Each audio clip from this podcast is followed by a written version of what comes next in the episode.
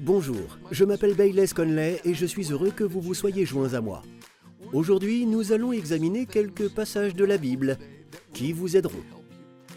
Des choses qui sont essentielles et fondamentales au christianisme et pour vivre une vie pleine, bénie et prospère.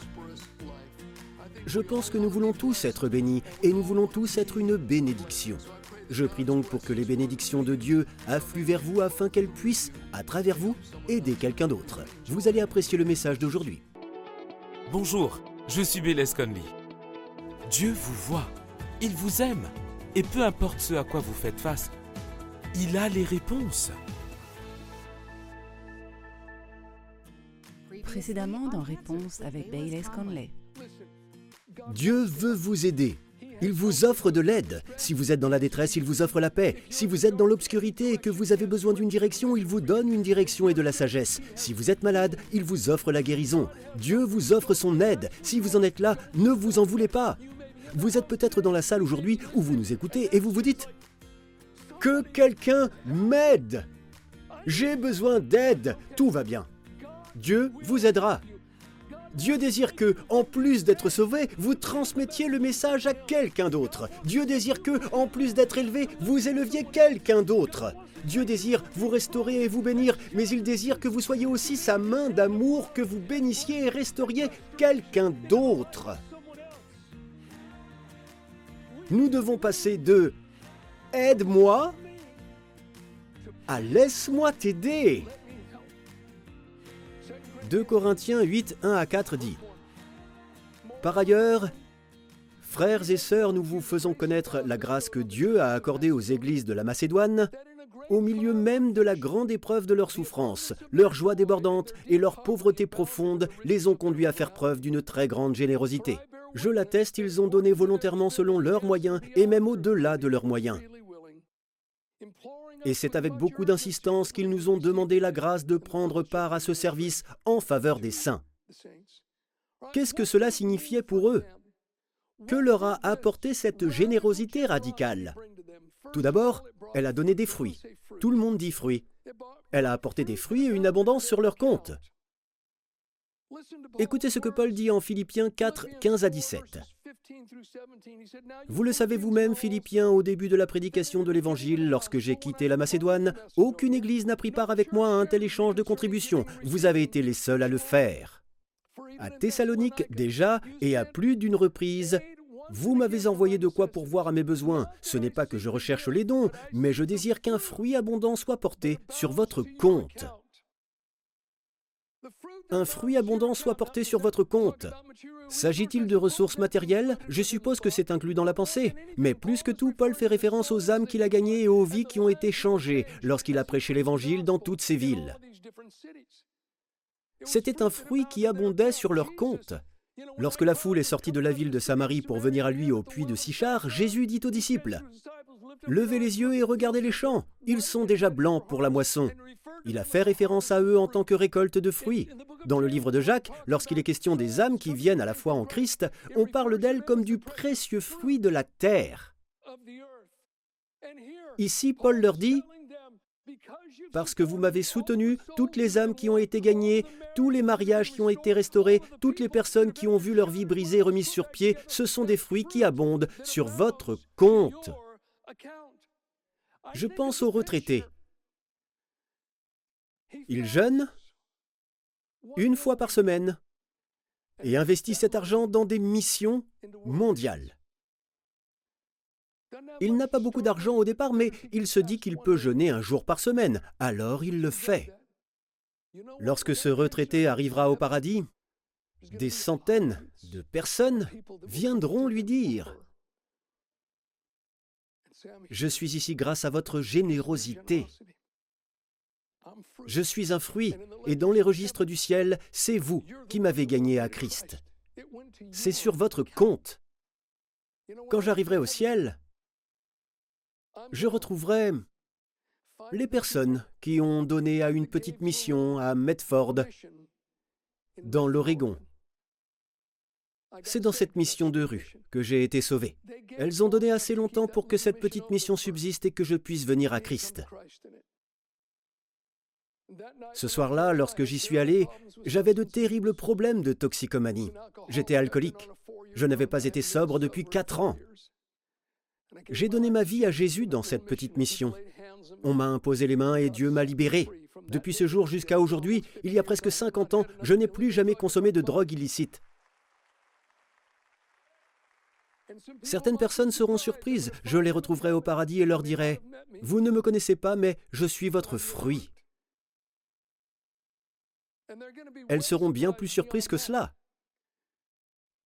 car bien d'autres personnes viendront les voir. Je pense à un grand garçon maori que j'ai rencontré.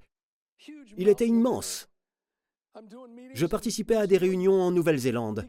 Il s'est approché de moi, impeccablement vêtu d'un costume et d'une cravate, et il était immense. Il m'a serré dans ses bras, m'a soulevé du sol et s'est mis à pleurer. Un grand Maori. Il m'a dit, Pasteur, j'étais en prison. J'ai vu une émission de Cottonwood Church. et j'ai accepté Jésus. Aujourd'hui, je suis évangéliste à plein temps. et je parcours mon pays pour gagner des âmes à Christ. Je vous remercie.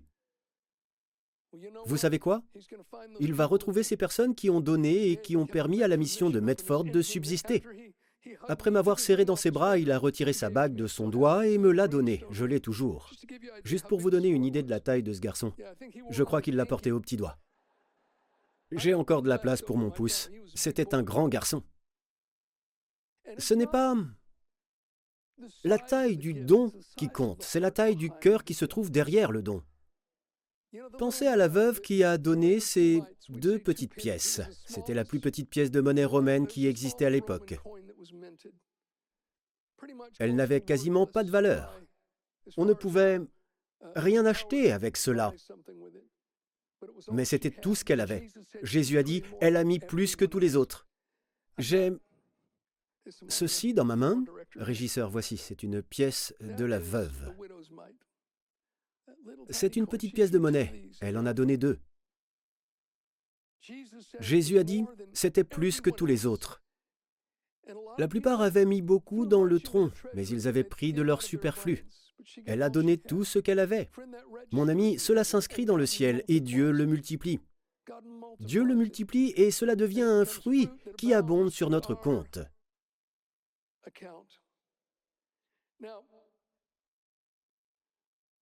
Ce n'est pas tout. Cela leur a apporté du fruit. Deuxièmement, il leur a apporté une promesse. Tout le monde dit une promesse.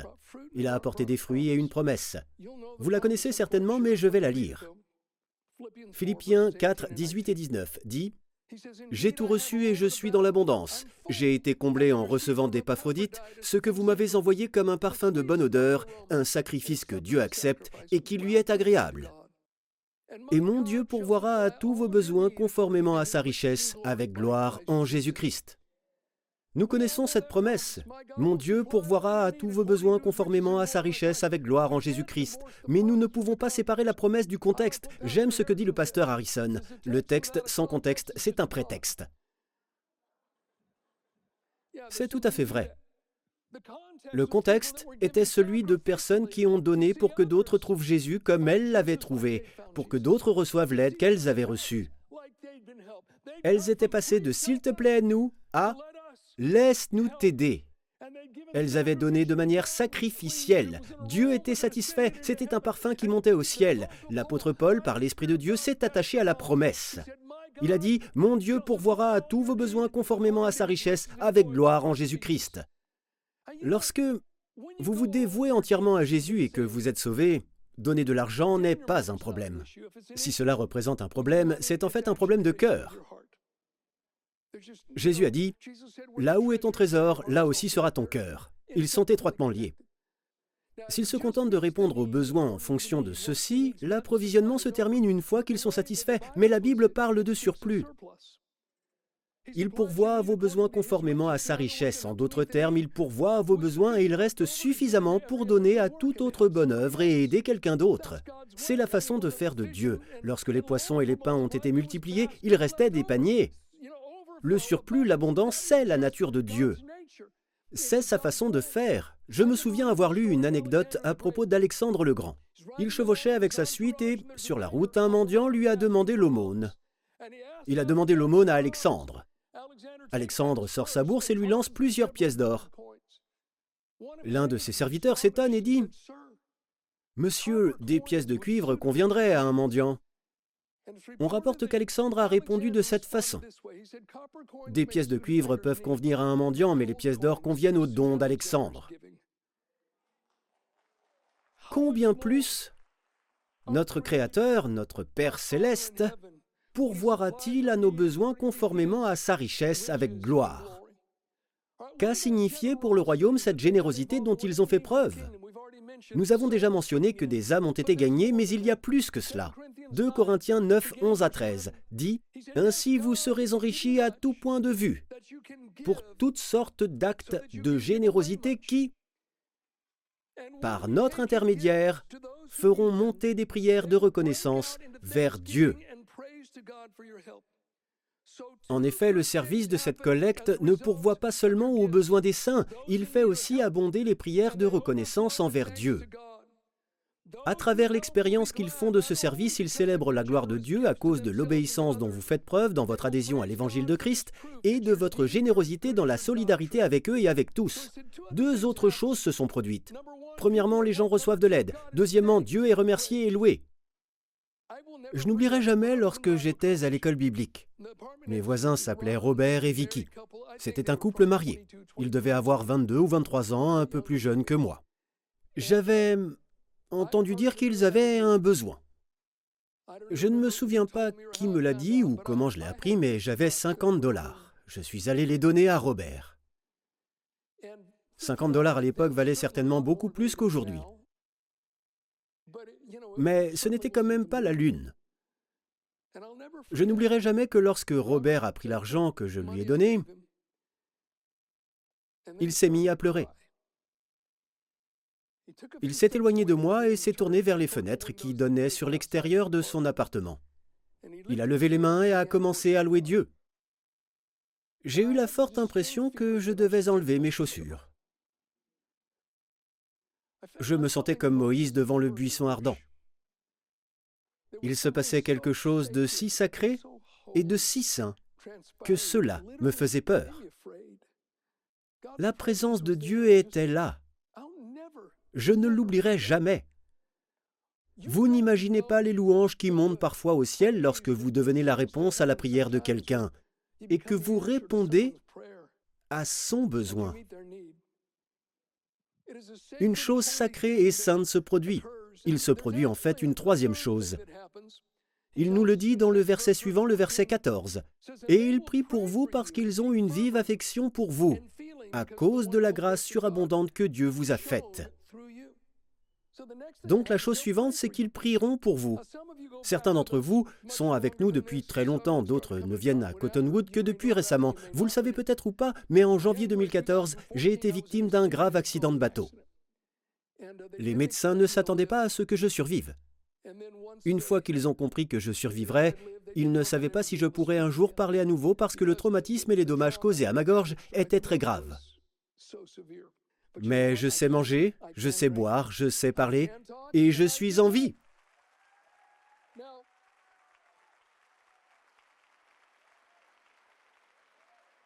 Je me rends compte que je suis ici parce que certaines personnes ici présentes et d'autres ailleurs dans le monde ont prié pour moi. Des prières ont été faites et je suis une réponse miraculeuse à ces prières. J'en suis bien conscient. Même toutes ces années plus tard, où que j'aille, que je sois en Europe, en Afrique, en Asie, en Océanie, en Amérique latine, peu importe.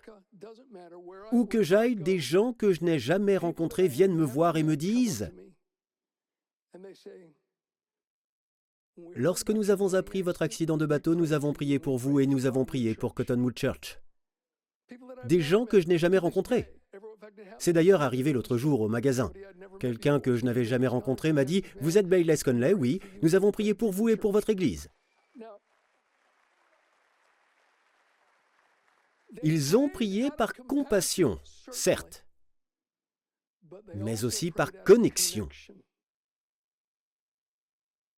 Parce que nous avons semé quelque chose. Nous avons semé et nous continuons à semer dans la vie des gens. Le service que nous célébrons ici aujourd'hui sera diffusé dans plus de 130 pays, dans 11 langues différentes. Vous voulez voir quelque chose d'amusant? Regardez-moi parler népalais, arabe, farsi, allemand, français ou russe. Le message est diffusé dans le monde entier et les gens ont été touchés et bénis par ce que Cottonwood donne. Ils ont prié par compassion, je le comprends, mais aussi par connexion.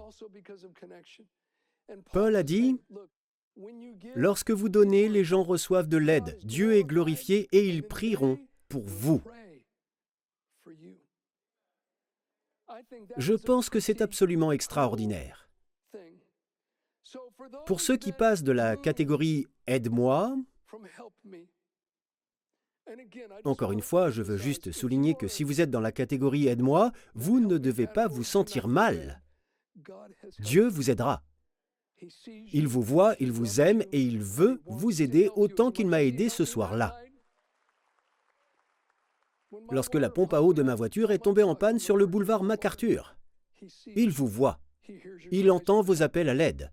Son plan est de vous faire passer de Aide-moi à Dieu, s'il te plaît, laisse-moi aider quelqu'un d'autre. Que se passe-t-il? Lorsque vous passez du stade aide-moi au stade laisse-moi aider quelqu'un d'autre, une grâce spéciale est déposée dans votre vie. Les fruits abondent sur votre compte vous recevez la promesse d'un approvisionnement surnaturel conformément à sa richesse. Dieu est glorifié et loué, et les personnes concernées prieront pour vous. La question est de savoir si vous voulez vous donner à fond. J'aime que toutes ces choses que nous avons lues jusqu'au verset 14, Paul les ramène directement au point central au verset 15 comme il se doit. Au verset 15, il dit Que Dieu soit remercié pour son Fils, son don incomparable. Tout revient à Jésus, à la générosité de Dieu et à la grâce de Dieu d'envoyer son Fils mourir pour nos péchés. J'ai été sauvé dans cette petite mission de rue il y a tant d'années. J'aime faire la comparaison avec mon épouse. Elle n'est pas là ce matin. C'est l'anniversaire de notre fille et de notre belle-fille.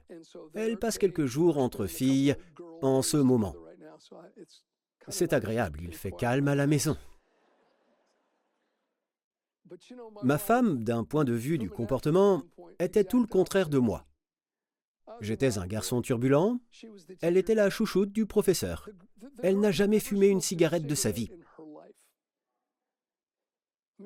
Elle était toujours la plus studieuse à l'école et s'efforçait de bien faire les choses. Elle n'y est évidemment pas parvenue, mais elle est arrivée à un point de sa vie où elle a réalisé qu'elle était tout aussi perdue que quelqu'un comme moi. La Bible dit que le monde entier est coupable devant Dieu. Nous n'entrons pas au paradis grâce à nos bonnes œuvres. Nous n'entrons pas au paradis grâce à nos efforts personnels. C'est une question de grâce. Jésus-Christ est mort. Il a pris sur lui le péché du monde et est mort sous le poids de nos péchés. Si quelqu'un est prêt à se repentir, c'est-à-dire à abandonner son ancien mode de vie, s'en détourner et mettre sa confiance en Christ, alors il peut être sauvé. La repentance est un grand mot. Permettez-moi d'en parler brièvement. Une de mes connaissances a subi une transplantation cardiaque complète. On lui a dit que sans cette transplantation, son cœur était tellement malade et tellement défectueux qu'il ne pourrait pas vivre au-delà de 45 ans. Il a subi une transplantation du cœur et a littéralement bénéficié d'une nouvelle vie. Saviez-vous que Dieu promet de changer le cœur des gens? Le livre d'Ézéchiel le mentionne à plusieurs reprises. Dieu dit, je retirerai de ton corps le cœur de pierre et je te donnerai un corps de chair. Ainsi tu pourras suivre mes prescriptions, garder et respecter mes règles. Je te donnerai un nouveau cœur et je mettrai en toi un esprit nouveau. Il se réjouit du calvaire, de la nouvelle naissance. Notre cœur et notre esprit sont littéralement transformés et changés. J'ai un nouveau cœur. J'ai reçu un nouvel esprit quand j'ai donné ma vie à Jésus. Pensez à ma connaissance. S'il avait refusé de se défaire de son ancien cœur, il n'allait pas en avoir un nouveau. Ou s'il n'avait pas cru que son ancien cœur était malade et défectueux, il n'aurait pas voulu s'en séparer. C'est une grande partie du salut. Jésus a dit, Repentez-vous et croyez à la bonne nouvelle. La repentance signifie que je ne peux pas m'accrocher à mon ancien cœur ou à mon ancienne vie. Je ne peux pas m'accrocher à mes habitudes de pécheur et avoir Jésus avec moi. Cela ne marche pas. La repentance, le fait d'être prêt à abandonner son ancienne vie, doit toujours précéder la foi salvatrice, toujours. Vous ne pouvez pas réparer votre vieux cœur. Vous ne pouvez pas le réparer. Vous devez subir une grève de cœur et seul Jésus peut le faire. Jésus seul.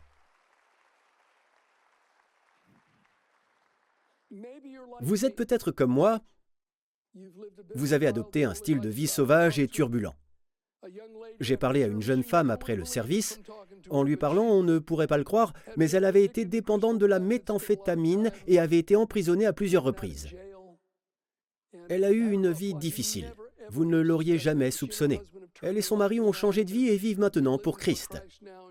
Elle m'a raconté son histoire en pleurant après le premier service. Vous êtes peut-être une fille sauvage ou un garçon sauvage. Nous faisons de très bons chrétiens. C'est la vérité. J'étais excessif dans presque tout ce que je faisais. Peu importe si c'était un sport ou autre. Si nous jouions au basket, j'étais enroué et je ne savais plus parler après avoir joué tellement je criais fort sur tout le monde. C'était moi. Dieu prend ce que vous êtes, le change et l'utilise pour sa gloire. Aux garçons et aux filles sauvages ici présents et ailleurs, écoutez. Personne ne doit vous dire que vous avez besoin d'être réparé. Jésus vous réserve un nouveau cœur, mais vous devez être prêt à abandonner les vieilles choses et à venir à lui. Vous pouvez être dans l'autre camp, comme ma femme. Vous payez volontiers vos impôts. Vous... Vous aimez les chats. Vous... Vous essayez d'être honnête. Vous êtes honnête dans vos affaires, mais vous savez quoi? Vous êtes tout aussi perdu. Vous êtes tout aussi perdu. Le monde entier est coupable devant Dieu. Tout le monde est dans la catégorie du péché. Tout le monde a besoin d'un sauveur. Où que vous soyez dans la vie, si vous êtes prêt à prier, je vais vous demander de fermer les yeux dans un instant. Je veux vous guider dans la prière. Vous pouvez y attacher un cœur sincère. Et Dieu vous entendra. Fermez les yeux. Premièrement, nous ne sommes pas ensemble par hasard. Deuxièmement, préparez-vous à lever la main. Troisièmement, je veux prier. Jésus est votre réponse, mon ami. Beaucoup de mains se lèvent dans toutes les sections. Très bien. Dans les sections supérieures, des mains sont levées. Vous pouvez les baisser. Mettez la main sur votre cœur. Prions à haute voix. Ô Dieu, je viens à toi. De tout mon cœur et de toute mon âme. Je sais que j'ai besoin de toi. Je ne peux pas me réparer moi-même. Je ne peux pas réparer ma propre vie. Mais toi tu peux. Je crois que ton Fils, Jésus-Christ, est mort sur la croix à ma place. Je crois qu'il est ressuscité des morts. Aujourd'hui, Dieu, je fais un choix. Je donne mon cœur à Jésus. Seigneur Jésus, viens dans ma vie. Je me soumets à ta souveraineté. Où que tu me conduises, j'irai. Jésus, je te le dis, je suis entièrement à toi. Amen. Vous savez, le christianisme ne fonctionne pas autrement. C'est tout ou rien. Quelqu'un a dit, si Jésus n'est pas le Seigneur de tout, alors il n'est pas le Seigneur du tout. Lorsqu'il s'agit de notre vie personnelle, je suis plutôt d'accord avec cela. Si vous avez écouté, si vous avez regardé jusqu'ici, il doit y avoir une raison à cela. Dieu ne veut pas seulement une partie de votre cœur, il veut tout votre cœur. Vous ne pouvez pas dire Seigneur, je veux les bonnes choses que tu as pour moi, mais ne touche pas à tel domaine de ma vie. Ne me dis pas ce que je dois faire à propos de ceci ou de cela. Non, c'est tout ou rien. Jésus, je t'accepte comme Seigneur. Ce que tu dis devient l'autorité finale dans ma vie. Si vous faites cela, mon ami, vous vivrez une vie bénie. Dieu vous aime, il vous connaît. Vous avez été créé pour marcher avec lui et lui parler. Faites de Jésus votre Seigneur, marchez avec lui. Vous ne le regretterez jamais. Nous connaissons tous des moments difficiles dans la vie. Les tempêtes de la vie peuvent toucher tout le monde. Mais peu importe ce que vous traversez, Dieu a des réponses pour vous. Il connaît un chemin que vous pouvez suivre. J'en ai moi-même fait l'expérience. Dieu m'a libéré du désespoir le plus profond et de la toxicomanie. Je suis convaincu qu'il peut aussi vous aider. Je vous raconte mon histoire dans le mini-livre Il y a toujours de l'espoir. Téléchargez gratuitement le livre au format PDF. Il vous suffit de vous rendre sur belaise-conley.fr slash espoir pour découvrir comment Dieu vous offre à vous aussi un nouvel espoir.